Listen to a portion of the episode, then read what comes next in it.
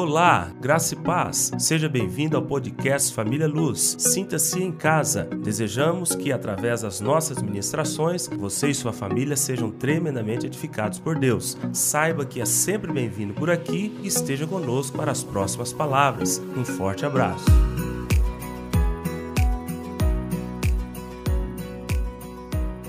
Então, essa série, Os Recomeços de Deus, eu creio que vai falar com você. Mas eu quero ler esses textos aqui que nós vamos, que vai dar base para toda a série, né? todas as palavras, depois a gente continua. Gênesis capítulo 28, versículo 15. Quem achou, diga amém aí. Amém? Gênesis 28, 15, a Bíblia diz: Eis que estou contigo, eu estou contigo e te guardarei por onde que fores, quer que fores, e te farei voltar a essa terra, porque não te desampararei até cumprir eu aquilo que te hei referido. Mais uma vez, eis que eu estou contigo, Deus, diga assim comigo: Deus está comigo. Continuando, e te guardarei por onde quer que fores. Diga, Deus me guarda em todos os lugares. E te farei voltar a esta terra, porque te não desampararei. Diga, Deus não me desampara até cumprir eu aquilo que te hei referido. Glória a Deus. Apocalipse 21, 5. Vai lá para o último livro da Bíblia. Lemos um texto aqui do primeiro, agora lá para o último livro da Bíblia, capítulo 21, verso 5. Capítulo 21, versículo 5 de Apocalipse. A Bíblia diz: E aquele que está sentado no trono diz: Eis que faço novas todas as coisas.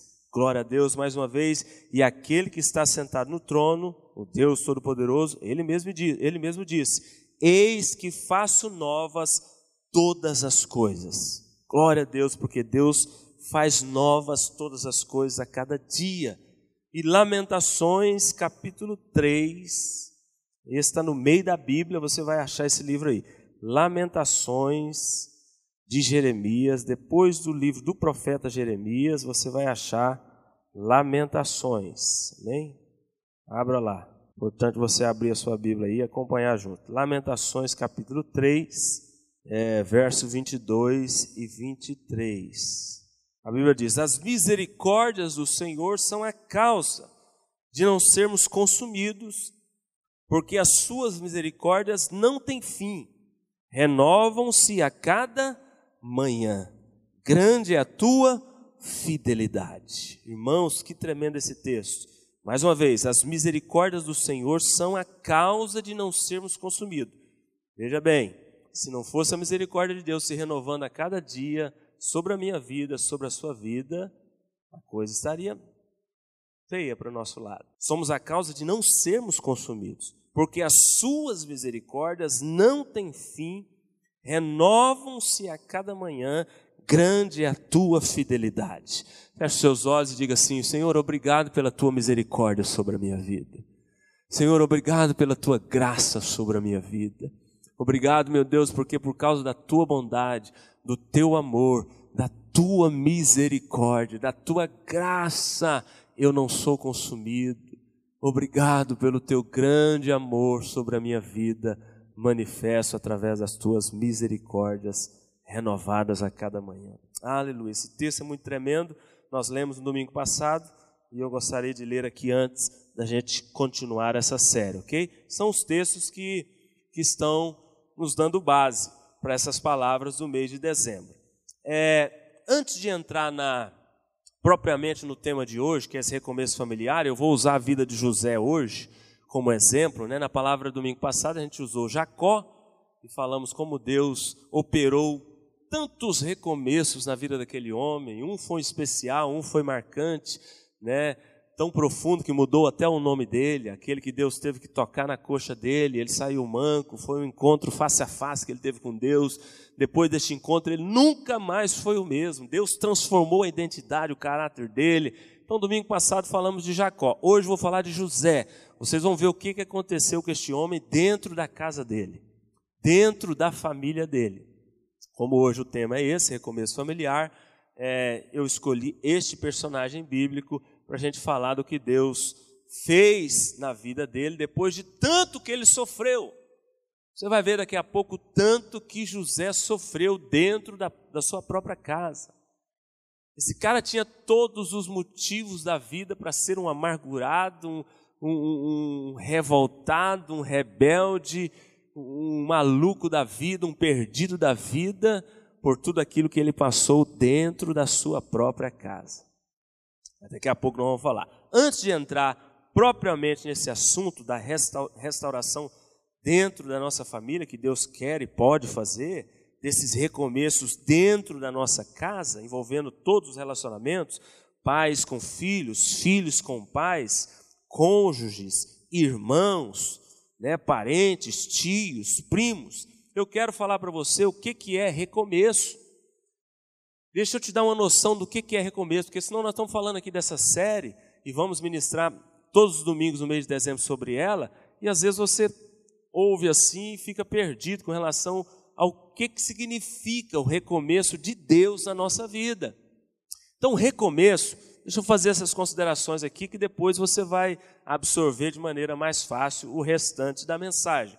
Recomeço significa oportunidades, segundas chances de Deus em nossas vidas.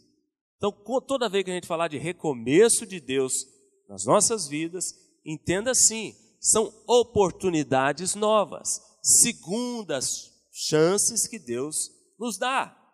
O nosso Deus é o Deus das novas oportunidades, das segundas chances.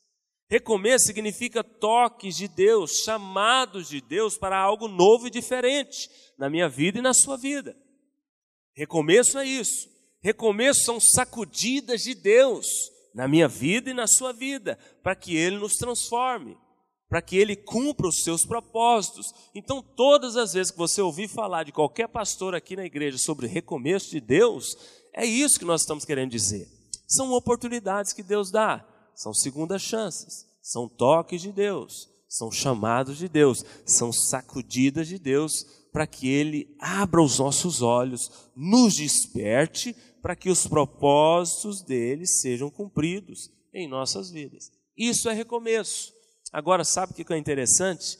Deus é especialista em recomeços. Falamos no domingo passado, repito aqui hoje. O nosso Deus opera em nossas vidas através dos recomeços. Deus não deixa de operar recomeço em nenhum dos seus filhos. Ele trabalha assim, ele usa esse expediente. Ele é especialista em operar nas nossas vidas através dos recomeços, ok? Então é muito importante entender esse significado dessa palavra que a gente vai usar muito nesse mês de dezembro. Outra coisa importante que você precisa guardar no seu coração: esses recomeços são constantes na vida daqueles que querem experimentar a boa, perfeita e agradável vontade de Deus. Deus não dá somente uma oportunidade para você, Charles. Deus não dá somente um toque na sua vida te chamando para algo. Deus não dá somente uma segunda chance, não, ele tem a terceira, ele tem a quarta, ele tem a quinta. Então, os recomeços de Deus na vida dos crentes, dos filhos, são constantes, é o tempo todo. Deus está operando recomeços em nossas vidas, com o um único objetivo: nos fazer experimentar a boa, perfeita e agradável vontade de Deus. Porque às vezes a gente acha que a gente sabe o que é melhor para a gente. Engano, irmãos, engano. Quem sabe o que é melhor para nós é Deus, o Criador de todas as coisas. Ele é que sabe o que é melhor. Muitas vezes achamos que fazemos escolhas corretas, mas fazemos escolhas erradas. Nós não temos o passado, o presente e o futuro na palma das mãos. Deus tem. Deus te conhece antes mesmo de você ser criado. Antes de você vir à existência, Ele já te conhecia, Benelis. Não dá nem para a gente entender isso. Esse negócio é muito profundo. Então Deus é que sabe o que é melhor para nós, quais os caminhos devemos trilhar para experimentarmos o melhor é, dele para nós. Então por isso que Ele o tempo todo está operando recomeços em nossas vidas. Filipenses capítulo 1, versículo 6, a Bíblia diz, explica isso, a gente entende muito claramente esse conceito quando a gente lê esse versículo. Aquele que começou a boa obra em nós, há de completá-la até o dia de Cristo. E o dia lá é com D maiúsculo, né? ou seja, até o grande dia, o dia que nós estaremos diante dele para prestarmos contas de tudo. Grande dia do juízo. Então, todo tempo Deus está operando recomeços em nossas vidas, em todas as circunstâncias. Deus usa todo tipo de expediente, especialmente quando a gente está em grupo, nos relacionando com as pessoas, no trabalho, dentro de casa, na igreja, igual foi ontem. Deus está o tempo todo nos chamando para recomeços, para nos transformar um pouquinho a cada dia mais, ok? Terceiro ponto, é, os recomeços devem atingir todas as áreas da nossa vida. Você sabia que tem gente dentro da igreja que ele tem quartos é, no seu coração trancados, onde Deus não pode entrar? Até parece que Deus não, não, não, não sonda mentes e corações, né? Até parece que a gente consegue esconder alguma coisa de Deus. Mas, por incrível que pareça, tem pessoas que vivem é, se guardando, se reservando em algumas áreas da sua vida e impede Deus de trabalhar, porque Deus não arromba corações, Deus não trabalha na vida daquele que não quer ser trabalhado por Ele, Deus não toca coração daquele que não quer ser tocado por Ele, Deus não toca. Deus toca corações quebrantados, abertos, desejosos, que o busca. Esses, nesses Deus trabalha. Então, talvez você está me ouvindo aqui hoje, Deus tem falado com você desde o domingo passado, está falando hoje, continuará falando durante este mês, que Ele quer trabalhar áreas da sua vida que Ele ainda não entrou, até hoje Ele não conseguiu mexer. Temos pessoas assim dentro da igreja, e isso não pode acontecer. Deus quer trabalhar em todas as áreas da nossa vida: financeira, profissional, sentimental, sexual, estudantil, relacionamentos, dentro de casa, trabalho, fora de casa, é, na igreja.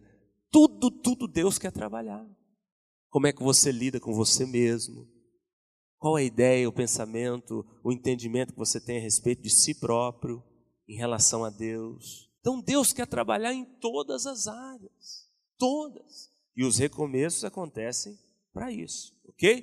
Quarto ponto: jamais resista os recomeços de Deus na sua vida. Ele pode tocar a articulação da sua coxa, coloquei aqui. Tem pessoas que resistem Deus o tempo todo.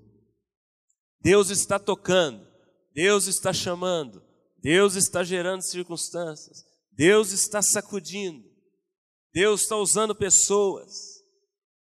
Falta gritar, né? Colocar um trombone no ouvido do filho e gritar. E a pessoa resistindo, fugindo, correndo, é, se trancando. Jamais exista os recomeços de Deus na sua vida. Isso pode ser perigoso. Como eu disse aqui, Deus pode tocar na articulação da sua coxa e você sair manco. Porque, como eu disse no domingo passado, eu preciso enfatizar isso aqui. A gente vai repetindo algumas coisas, porque uma palavra liga com a outra, completa a outra. É, aquele ditado que muita gente fala por aí, que Deus, é, quem não vem pelo amor, vem pela dor, ele não está na Bíblia com essas palavras, mas o princípio, a ideia, está na Bíblia. Isso acontece, isso é a pura verdade bíblica. Você não vai encontrar esse texto com essas palavras aqui, Deus falando, Bené, se você não vier pelo amor, você virá pela dor. Não tem essas palavras aqui, mas o entendimento do ditado, ele é extremamente bíblico. Deus nos chama todos os dias por amor. Deus quer que você venha para Ele por amor mesmo. A primeira chamada de Deus é com base no seu amor por nós. Não é à toa que a própria Bíblia diz que o próprio Deus é amor, a essência de Deus é amor. Isso a Bíblia diz. Então ele sempre chama os seus filhos pelo amor, por amor. Mas se o filho resiste, se o filho vira as costas, se o filho desobedece, se o filho é teimoso, se o filho se rebela, ele permite circunstâncias para acordar esse filho. E normalmente essas circunstâncias podem causar dor. O meu conselho para você, dizia isso na minha cela essa semana, não queira que Deus toque a sua coxa, a articulação da sua coxa. Não queira isso, não. Se volte para Deus enquanto é tempo. Ah, pastor, mas eu já sou crente, já sou da igreja. Não, não. Cuidado com esse negócio de, de, de, de achar que somente crer em Deus, conhecê-lo, é falar que ama, é adorá-lo, cantá-lo, dizer para todo mundo que é crente é o suficiente. Não! Você precisa viver de modo digno da sua crença. Somente crer é uma coisa, viver de modo digno da sua crença é outra.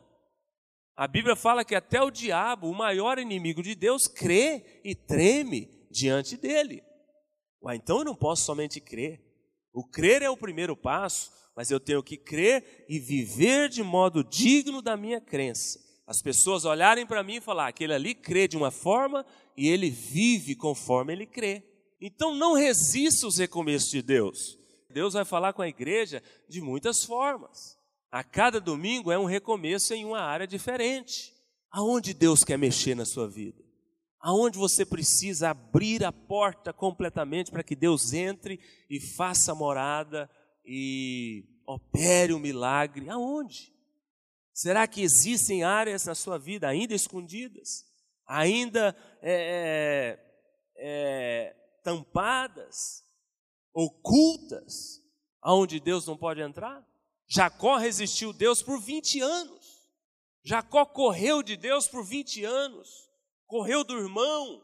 Jacó tentou resolver as questões da sua vida, de relacionamentos conturbados, por 20 anos, da sua própria maneira. E não deu certo. Foi só dando com, com os burros na água, quebrando a cara, sofrendo, até que um dia Deus falou: Eu vou lutar com esse cara. Eu vou lutar com esse amado filho meu abençoado que está me resistindo. Eu vou ter que mudar um pouquinho o sistema, porque ele está muito custoso, ele está muito rebelde, ele está muito desobediente. Então Deus também faz isso com seus filhos. Cuidado com o que você tem ouvido aí fora. Ai, eu sou muito amado, Deus me ama, é, eu não preciso fazer nada mais, tudo já foi conquistado na cruz, é somente crer, cuidado, isso é parte do Evangelho. Não estou dizendo que isso não é bíblico, não, isso tudo é bíblico, amém? Deus nos ama, somos amados de Deus, vivemos na graça, Ele conquistou tudo na cruz por nós e para nós, mas isso é parte do Evangelho. Tem o outro lado da moeda também. Cuidado porque nós estamos vivendo uma geração de, de um povo muito, muito leve com relação à, à crença que eles têm, com relação ao entendimento da palavra. Um povo que só quer o vem a nós, nada de vosso reino. Um povo que só quer usufruir daquilo que Deus tem. Cuidado com esse ensino. Cuidado. Esses dias o irmão falou para mim que não precisa orar mais. Ele já orou muito, orei muito a vida inteira. Eu estou com oração acumulada no céu, pastor. Ué, isso existe? Irmãos, isso é ensino errado que está tendo aí fora. O outro dia, numa reunião aí familiar, da minha família, a gente ministrando sobre é, fazer as coisas para Deus, aquilo que a gente falou na série passada, né? Vencendo para vencer. E a gente entende claramente que a Bíblia nos mostra que é, fomos salvos para viver para Deus. A salvação é a porta de entrada. Você tem um caminho a trilhar e um alvo a ser alcançado. Está na Bíblia. Então por que, que tem muita gente lá fora que acha que é só ser salvo, cruza o braço e tranquilo, vou viver? Aí eu pregando lá nessa reunião, e depois a gente abre né, para compartilhar, é como se fosse uma célula, só entre família. A gente faz uma vez por mês. E aí eu falava sobre isso, e aí um tio meu me perguntou: ah, mas o que, que eu tenho que fazer para Deus? Ele já fez tudo para mim. Então olha para você, vê o tanto que esse ensino errado que tem rolado aí fora sobre a graça tem é, causado essa forma também errada de entender a palavra. Volto a repetir, não me entenda mal. Tudo que a gente tem visto pregar aí é bíblico. Mas não é só isso. Você tem que pregar o outro lado da moeda. Você tem que mostrar a Bíblia toda. Você tem que mostrar tudo que está aqui. E às vezes alguns pastores mostram, Bené, só o, o, o que Deus fez. Não fala de nada do que a gente tem que fazer. Uai, eu não sei, eu não entendo que Bíblia é essa que eles usam, eu não entendo. Ele perguntou, aí o que, que eu tenho que fazer? Ele já fez tudo? Aí eu falei para ele, rapaz, você tem que ler a Bíblia, você tem que orar, você tem que lutar contra o pecado, você tem que resistir à tentação, você tem que se santificar, você tem que congregar. Olha o tanto de coisa que nós temos que fazer. Eu falei assim, até meio sem paciência. Porque esse é o entendimento que as pessoas têm tido, muitos crentes hoje dentro da igreja, por causa desse ensino errado que tem rolado aí sobre a graça. Cuidado com quem que você ouve. Cuidado, cuidado. Ok? Então jamais resista os recomeços de Deus na sua vida, porque senão ele pode tocar a articulação da sua coxa.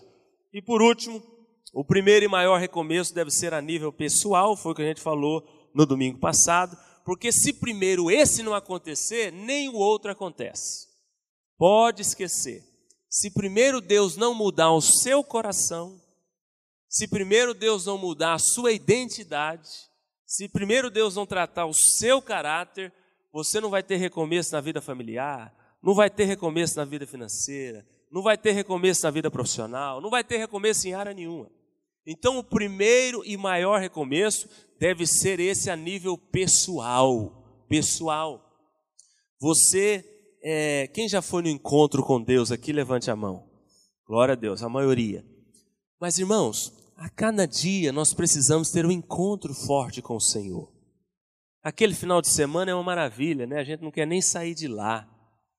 Então, tanto que a presença de Deus é forte. Mas a cada dia Deus tem um encontro conosco. A cada dia eu preciso desejar um encontro com Deus. A cada dia você precisa ter experiências novas com Deus. Porque aí você vai poder ter a certeza de que Deus está operando na sua vida de que você está sendo transformado, tratado, e aí todas as outras áreas serão atingidas. Então, esse primeiro encontro aqui, ele tem que acontecer. Ele deve acontecer se você ainda não se entregou ao Senhor, entregou o seu coração. Esse é o primeiro passo, mas para você que já é crente, já é cristão, todos os dias nós devemos ter novos encontros com Deus, novas experiências com Ele e aumentarmos a nossa intimidade com Ele a cada dia. Amém? É...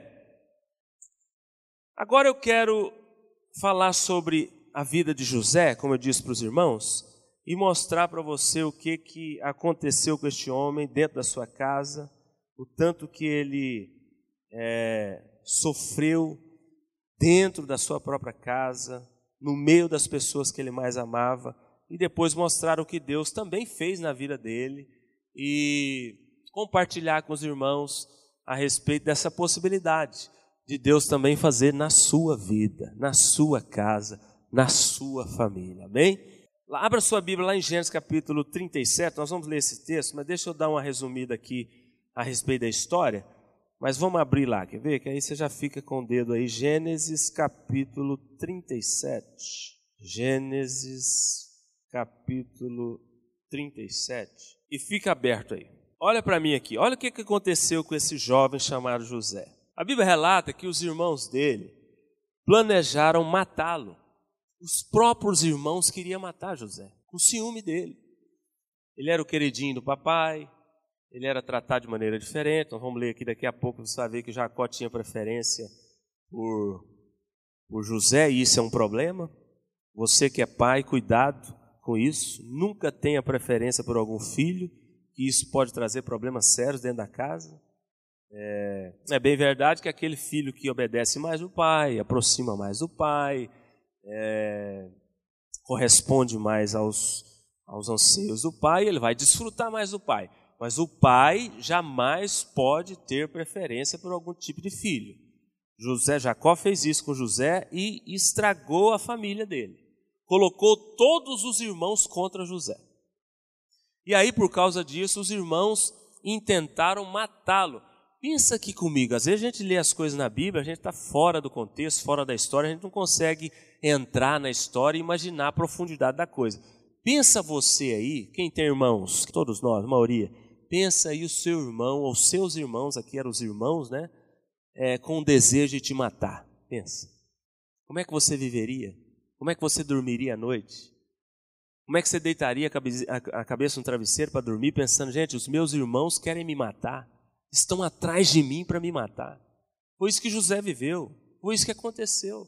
Aí o irmão mais velho, Rubem, não deixou isso acontecer. O irmão mais velho normalmente era responsável pelos outros E ele chegou na frente e falou: gente, vamos parar com esse negócio. Esse negócio vai complicar a nossa vida. Vamos deixar nosso irmão em paz. É sangue do nosso sangue. Não vamos matar esse rapaz, não. Por mais que ele seja o xodó do papai, deixa ele viver. Enfim, conseguiu impedir o plano de ser concretizado. Os irmãos não mataram. Mas não para por aí a briga entre eles. Os irmãos pegam José e jogam ele dentro de uma cisterna sem água, funda, escura, e deixa ele lá, sem água, sem comida, é, no escuro, passando frio, por muitos dias. Olha o que, que José passou. Os próprios irmãos é, fizeram isso com ele. Não conseguiram matá-lo, depois jogou na cisterna. Mas não para por aí, não. Os caras estavam com ódio, ódio mortal de José. E aí, num determinado dia, eles viram a caravana passando de ismaelitas, assim, uma turma muito grande. E eles pensaram assim: vamos pegar esse José da cisterna, vamos pegar esse cara da cisterna e vamos vendê-lo para essa turma aí que vai para longe e vamos mandar esse cara para longe de nós. Pegaram José, venderam para essa caravana de ismaelitas e o pessoal foi com José lá para o Egito. José foi parar lá no Egito. Então pensa aqui comigo o que, que aconteceu com José dentro da sua própria casa, pelos próprios irmãos, aqueles com os quais nos relacionamos e, e sabemos que temos que dispensar mais amor e também receber mais amor deles. São os entes mais próximos, são os entes mais queridos. Foram os irmãos de José, não foram pessoas de fora desconhecidas que fizeram tudo isso com ele, não. Então José com certeza foi um cara traumatizado de alma, ferido de alma. Um cara que saiu da sua casa é, e foi para o Egito com esse povo desconhecido, amargurado, entristecido, se sentindo traído, sem esperança nenhuma, sem expectativa de voltar para sua casa, é, distante do seu pai. Ele ainda era novo, tinha 17 anos quando isso aconteceu com ele. Então o cara tinha tudo para ser um rebelde, um maluco e não dar nada na vida, em ninguém, em nada na vida, por causa dessas feridas que foram é, produzidas em seu interior dentro da sua própria casa. Dentro da sua própria casa. Não se engane, as maiores feridas, os maiores problemas, os maiores desgastes, é, você vai sentir mais daquilo que acontecer com seus entes mais próximos, dentro da sua casa. Não são com os de longe, não. São com aqueles que estão próximos de nós. Então, tudo isso aconteceu com José dentro da sua casa. Mas deixa eu ler esse texto aqui só para você ver. É, eu fiz um resumão aqui. Gênesis capítulo 37. Vamos lá. Habitou Jacó na terra das peregrinações de seu pai, na terra de Canaã. Esta é a história de Jacó. Tendo José 17 anos, apacentava os rebanhos com seus irmãos, sendo ainda jovem, acompanhava os filhos de Bila e os filhos de Zilpa, mulher de seu pai, e trazia más notícias deles ao seu pai. Ora, Israel amava mais a José que a todos os seus filhos. Olha aí a preferência. Porque era filho da sua velhice e fez-lhe uma túnica talar de mangas compridas. O cara tinha roupa especial, tá vendo aí? 4. Vendo, pois, seus irmãos que o pai o amava mais que a todos os outros filhos, odiaram-no e já não lhe podiam falar pacificamente. Então os caras odiavam José, era briga todo dia lá dentro da casa. Teve José um sonho, relatou aos seus irmãos, por isso o odiaram ainda mais. A Bíblia é, é criteriosa em enfatizar essa palavra aqui, ó, odiaram. 6. Pois ele disse: Rogo-vos, ouvi este sonho que tive. Atávamos feixes no campo, e eis que o meu feixe se levantou e ficou em pé, e os vossos feixes o rodeavam e se inclinavam perante o meu. Então lhe disseram seus irmãos: Reinarás com efeito sobre nós, e sobre nós dominarás realmente. E com isso, tanto mais o odiavam. Mais uma vez, falando aí, ó, o odiavam por causa dos seus sonhos e de suas palavras. Teve ainda outro sonho e o referiu a seus irmãos, dizendo: Sonhei também que o sol, a lua e onze estrelas se inclinavam perante mim. Contando ao seu pai e aos seus irmãos, repreendeu o pai e lhe disse: Que sonho é esse que tivesse? Acaso viremos eu e tua mãe e teus irmãos a inclinar-nos perante a ti em terra? Seus irmãos lhe tinham ciúmes, então veja bem: ódio, ciúme dentro dessa casa, inveja. A Bíblia diz que aonde há inveja há toda sorte de males. Isso aqui é sério. Aonde há inveja, ciúme, ódio, competição, pode ter certeza que vai ter toda sorte de coisa ruim ali. Seus irmãos tinham ciúme. O pai, no entanto, considerava o caso consigo mesmo. Então o pai não dava moral, entendeu? Deixava de lado, não tratava a coisa não. 12. E como foram os irmãos apacentar o rebanho do pai em Siquém, perguntou Israel a José: Não apacentam teus irmãos o rebanho em Siquém? Vem, enviar-te-ei a eles. Respondeu-lhe José: Eis-me aqui. Disse-lhe Israel: Vai agora e vê se vão bem teus irmãos e o rebanho, e traz-me notícias. Assim o enviou do vale de Hebron e ele foi a Siquém. E o homem encontrou José, que o andava errante pelo campo, e lhe perguntou: Que procuras? Respondeu: Procuro meus irmãos. Dize-me, onde apacenta eles o rebanho? Disse-lhe o homem: Foram, foram-se daqui, pois ouviu-os dizer: Vamos a Dotã. Então seguiu José atrás dos irmãos e os achou em Dotã. De longe o viram e antes que chegasse conspiraram contra ele para o matar. Está vendo aí? E diziam um ao outro: Vem lá o tal sonhador, vinde, pois agora matemo-lo e lancemo-lo numa dessas cisternas. E diremos: Um animal selvagem comeu e vejamos em que lhe darão os sonhos. Mas Rubem Ouvindo isso, livrou-o das mãos deles e disse: Não lhes tiremos a vida. Também lhes disse Rubem: Não derrameis sangue, lançai-o nessa cisterna que está no deserto e não ponhais mais sobre ele, mão sobre ele. Isso disse para o livrar deles, a fim de o restituir ao pai. Mas logo que chegou José aos seus irmãos, despiram-no da túnica, a túnica talar de mangas compridas que, fazia, que trazia, e tomando-o, o lançou na cisterna vazia, sem água. Ora, sentando-se para comer pão, olharam e viram que a caravana de ismaelitas vinha de Gileade, seus camelos traziam aromas, bálsamo e mirra, que levaram para o Egito. Então disse Judá a seus irmãos: De que nos aproveita matar o nosso irmão e esconder-lhe o sangue? Vinde, vendamo-lo aos ismaelitas, não ponhamos sobre ele a mão, pois é nosso irmão e nossa carne. Seus irmãos concordaram e o venderam, ok? Só até aqui. Só para vocês verem que esse resumo que eu fiz é o capítulo 37, essa parte inicial aqui, até o versículo 27. E para mostrar para os irmãos o tanto que esse cara passou perrengues dentro da sua casa, da sua família, e foi muito marcado de maneira negativa, né? O diabo com certeza usou todas essas circunstâncias para marcá-lo de maneira terrível e tentar impedir os projetos de Deus de cumprir na vida dele. Só que José era um cara diferente. O coração de José era um coração diferente. E José, irmãos, não passou somente esses problemas dentro da sua casa, não. Se você for ler aqui mais, é porque o nosso foco é dentro do contexto familiar. Mas se você for continuar lendo aqui, você vai ver que José chegou lá no Egito, ele teve problema com a mulher de Potifar, ele foi trabalhar para Potifar, teve problema também na casa desse homem, a mulher apaixonou nele, fez de tudo para ele deitar com ela e adulterar com ela. Foi uma canseira. O homem teve que correr dessa mulher, sair pelado correndo dela, porque ela queria de tudo deitar com ele. E ele, santo, querendo servir a Deus, fiel a Deus, temente a Deus, correu, chegou ao ponto de correr dessa mulher, mas de maneira inocente acabou dentro da prisão. O cara foi preso, foi preso. Olha para você ver o tanto que José passou problemas né, terríveis. E aí continua a história dele. Ele teve muitos problemas, mas lá dentro da cadeia, Deus era com ele. Ele revela o sonho de dois copeiros, funcionários lá de Faraó. Depois revela o sonho do próprio Faraó. Faraó também fica fã dele, eleva ele ao posto de governador do Egito. Olha como é que Deus faz as coisas. O cara sai lá do fundo da cisterna, marcado, ferido, traumatizado, revoltado com a família, e olha onde ele chega mas daqui a pouco você vai ver aqui por que, que Deus faz isso. Então, é, o que, que a gente aprende com a história de José? Por que, que tudo isso aconteceu com José?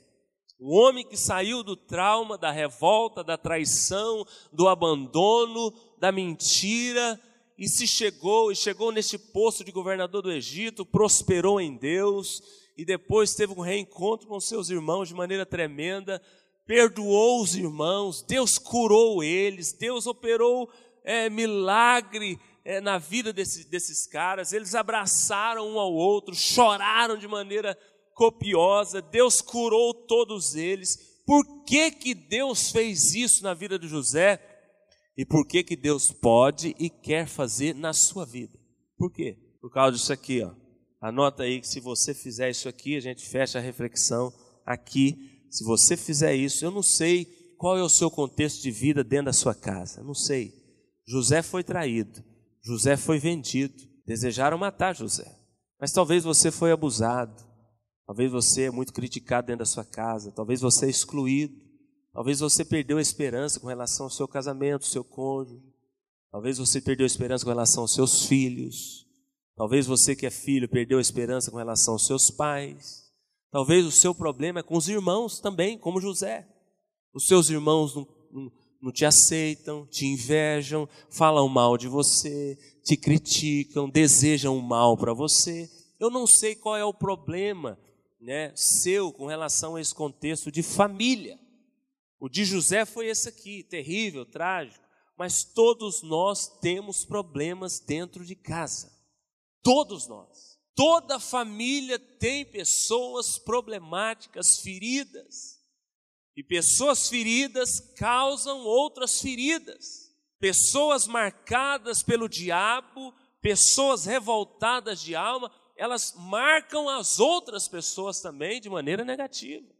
Toda família tem esse ou essa. Mas eu não sei qual é o seu tipo de problema. O que eu sei é que Deus hoje quer operar um recomeço dentro da sua casa, amém? Eu não sei. Deus está falando com você.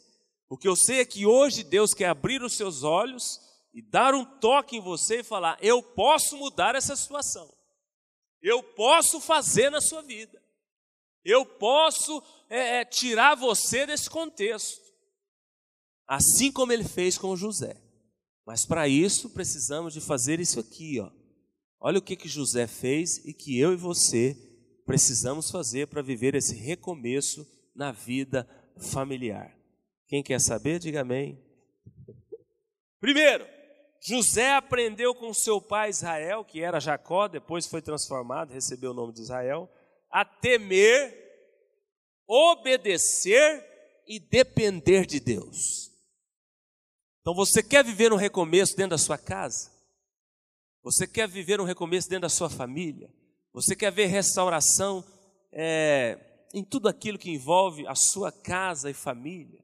Você precisa entender que é através do temor, da obediência e da dependência de Deus. José passou todos esses problemas, mas José em momento nenhum deixou de temer a Deus obedecer a Deus e depender de Deus. Eu queria que os irmãos, eu não tenho tempo de falar aqui o que é temor.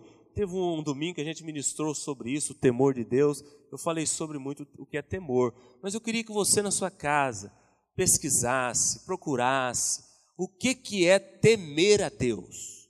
Irmãos, isso é muito profundo. Quem teme a Deus não fica sem obedecer a Deus. Quem teme a Deus não fica sem reconhecer esse Deus. Quem teme a Deus não vive sem depender deste Deus. Mas às vezes a gente fala muitas coisas e não sabe nem o que, que significa. Ah, eu temo a Deus. O que é temer a Deus? Procure isso, vai atrás desse conceito, porque a palavra hoje não é sobre esse tema. Estou só mencionando aqui. Mas José temia a Deus. O seu coração era temente. E por isso mesmo lá no fundo de uma cisterna, mesmo sabendo que os irmãos queriam matá-lo, o tempo todo ele estava temendo, obedecendo e dependendo de Deus. Por isso que a Bíblia diz que Deus amava ele. A bênção corria atrás deste homem, aonde ele ia, o povo podia intentar qualquer plano do mal, Deus tirava ele, Deus livrava ele, e ele prosperava. Temor obediência e dependência. Você já viu lá no último capítulo do livro de Eclesiastes, capítulo 12, versículo 13, que Salomão fala um negócio interessante. Eu amo esse versículo. Ele fala assim: ó, de tudo que se tem ouvido, de tudo que se tem visto, a suma é, o resumo de tudo é: teme a Deus, Benelus, e guarda os seus mandamentos. Pronto, acabou o ponto final. Você não precisa fazer nada a sua família está contra você, você teve um problema dentro de casa sério, com seu pai, sua mãe, seu cônjuge, seus filhos, seu primo, sua tia, seus irmãos, fique em paz, tema Deus e guarda os mandamentos. Deus é por você, Deus vai fazer. Fica tranquilo. José tinha esse coração. Segundo, José não fazia as coisas do seu jeito. Não. ele não pagava o mal com o mal, ele não tinha o sistema de pagar com a mesma moeda, ele não fazia justiça própria, não. Ele não foi atrás dos irmãos para matar, para planejar o mal, para vingar. Não, ele não foi. José confiava que a sua justiça era o próprio Deus. Meu irmão, não importa o seu problema dentro da sua casa, não importa o dilema que você está vivendo dentro da sua família. Deus é por você, Deus é a sua justiça. Ele vai operar, Ele vai fazer.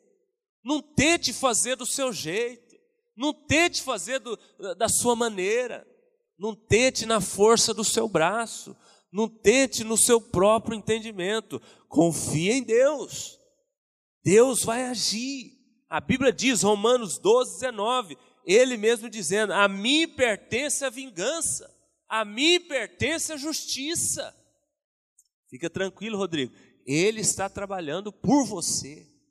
Agora, quando a gente tenta agir do nosso jeito, pagar com a mesma moeda, vingar, pagar o mal com o mal, resolver a questão do nosso jeito, Deus sai de cena e fica só esperando a gente chamar por ele. Quando você fala, não, eu não vou fazer do meu jeito, eu vou esperar em ti, eu dependo do Senhor, o Senhor é minha justiça. O cara foi jogado na cisterna, inocentemente, ele não fez nada. O cara foi preso lá no Egito, inocentemente, ele não fez nada. E o tempo todo calado. Por quê? Porque confiava, temia, dependia de Deus alguns teólogos falam isso, eu concordo plenamente. José é um tipo de Cristo Jesus na Bíblia, porque Jesus foi para a cruz inocentemente calado e morreu por mim e por você. Nós que éramos os pecadores, e ele morreu, foi para a cruz caladinho, morreu por nós. José foi para a prisão caladinho também, inocentemente, e Deus honrou ele lá dentro. Porque ele confiou, dependeu, temeu a Deus. Então não tente resolver da sua forma. Às vezes chega notícias para a gente que tira a paz. De dentro da nossa casa, de dentro da nossa família, chega notícias para a gente que tira a nossa paz. Você não dorme de noite, você fica irado, você fica desejando ir lá e quebrar o pau. Não faça isso. Confia em Deus. Ele é a sua justiça. Ele vai fazer por você. Ele fez por José e vai fazer por você, se você também tiver essa mesma postura aqui. Terceira coisa, o que você precisa fazer? José sabia que as circunstâncias iriam cooperar para o bem dele.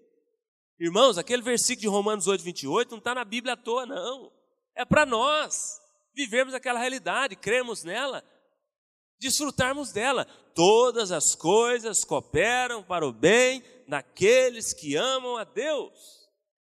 Quem ama a Deus? Uai, então fica tranquilo. Por mais que você seja jogado na cisterna, por mais que queiram te prender e jogar na prisão, calma, tudo está cooperando para o seu bem. Amanhã você vai levantar a mão e falar: Deus é soberano, Deus é bom, Deus é fiel. Olha a vida de José, o tanto de coisa ruim que aconteceu com ele, mas Deus estava em tudo. Deus estava em tudo que aconteceu de ruim com ele. E depois lá na frente, Deus mostrou o que, que ele tinha para ele, aonde que ele queria colocar José. Então, olhe as circunstâncias pela ótica de Deus. Se você olhar as circunstâncias pela ótica natural humana, você vai desanimar, você vai perder a esperança, você vai se revoltar, você vai se frustrar, você vai desistir, você vai pecar. Mas se você olhar as circunstâncias pela ótica de Deus, você vai entender que tudo está cooperando para o seu bem. Em momento nenhum José abriu a boca para murmurar. Momento nenhum você vê a Bíblia relatando isso. O tempo todo temendo, confiando e obedecendo. E Deus honrando ele. E por último, talvez o principal aqui dentro desse assunto com relação a, a demandas familiares, relacionamentos dentro da família, dentro de casa. José não guardava rancor. É bem verdade que ele deve ter saído de lá, de Canaã, ido para o Egito magoado, ressentido, grilado, querendo talvez até planejar algumas co alguma coisa contra os seus irmãos. Mas ele não guardou o rancor, porque o problema é você guardar o rancor. A Bíblia diz: irai-vos e não pequeis. É natural você sentir ira, às vezes raiva de alguma situação, alguma coisa que faz com você, comigo. Somos assim, temos esse sentimento. Agora, se você nutre esse sentimento, se você alimenta ele, se você deixa ele te conduzir, te dominar, aí você vai pecar. Aí é que a coisa complica. Não é bem verdade que eu penso que José saiu de lá marcado mesmo, mas ele não guardou o ressentimento, Charles. Chegou o momento que ele podia pagar com a mesma moeda, Bené. O que, que ele fez? Ele perdoou e amou os irmãos. Bonito demais a história dele.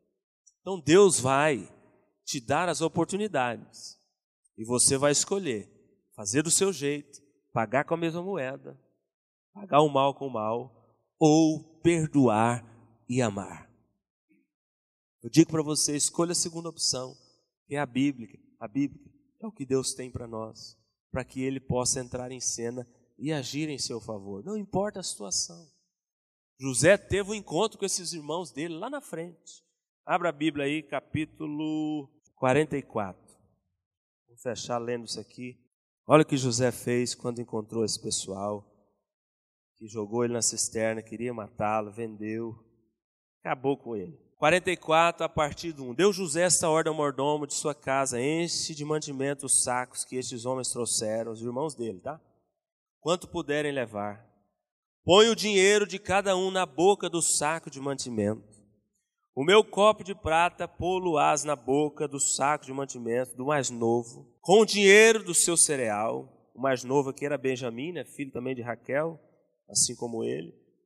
E assim se fez segundo José dissera. De manhã, quando já claro, despediram-se estes homens, eles com seus jumentos, tendo saído eles da cidade, não se havendo ainda distanciado, disse José ao mordomo da sua casa: Levanta-te e segue após esses homens, e alcançando-os, lhes dirá: Por que pagaste mal por bem? Não é este o copo em que bebe meu senhor? E por meio do qual faz as suas adivinhações? Procedestes mal no que fizeste? E alcançou-os e lhes falou essas palavras. Então lhe responderam: Por que diz meu senhor tais palavras? Longe estejam teus servos de praticar semelhante coisa. O dinheiro que achamos na boca dos sacos de mantimento tornamos a trazer-te, desde a terra de Canaã. Os irmãos dele estavam com medo dele. Como, pois, furtaríamos da casa do teu senhor prata ou ouro? Aquele dos teus servos com quem for achado morra e nós ainda seremos escravos do meu senhor. Então lhes respondeu: Seja conforme as vossas palavras, aquele com quem se achar será meu escravo, porém vós sereis, vós sereis inculpados. E se apressaram, e tendo cada um posto o saco de mantimento em terra, o abriu. O mordomo, o mordomo o examinou, começando do mais velho e acabando no mais novo. E achou-se o copo do saco de mantimento de Benjamim, então rasgaram as suas vestes e carregados de novo os jumentos, tornaram a cidade. 45, 1. Então José, não se podendo conter diante de todos os que estavam com ele, bradou: Fazei sair de, a todos da minha presença, e ninguém ficou com ele quando José se deu a conhecer a seus irmãos. E levantou a voz em choro, de maneira que os egípcios o ouviram, e também a casa de Faraó e disse aos seus irmãos: Eu sou José. Ainda vive meu pai?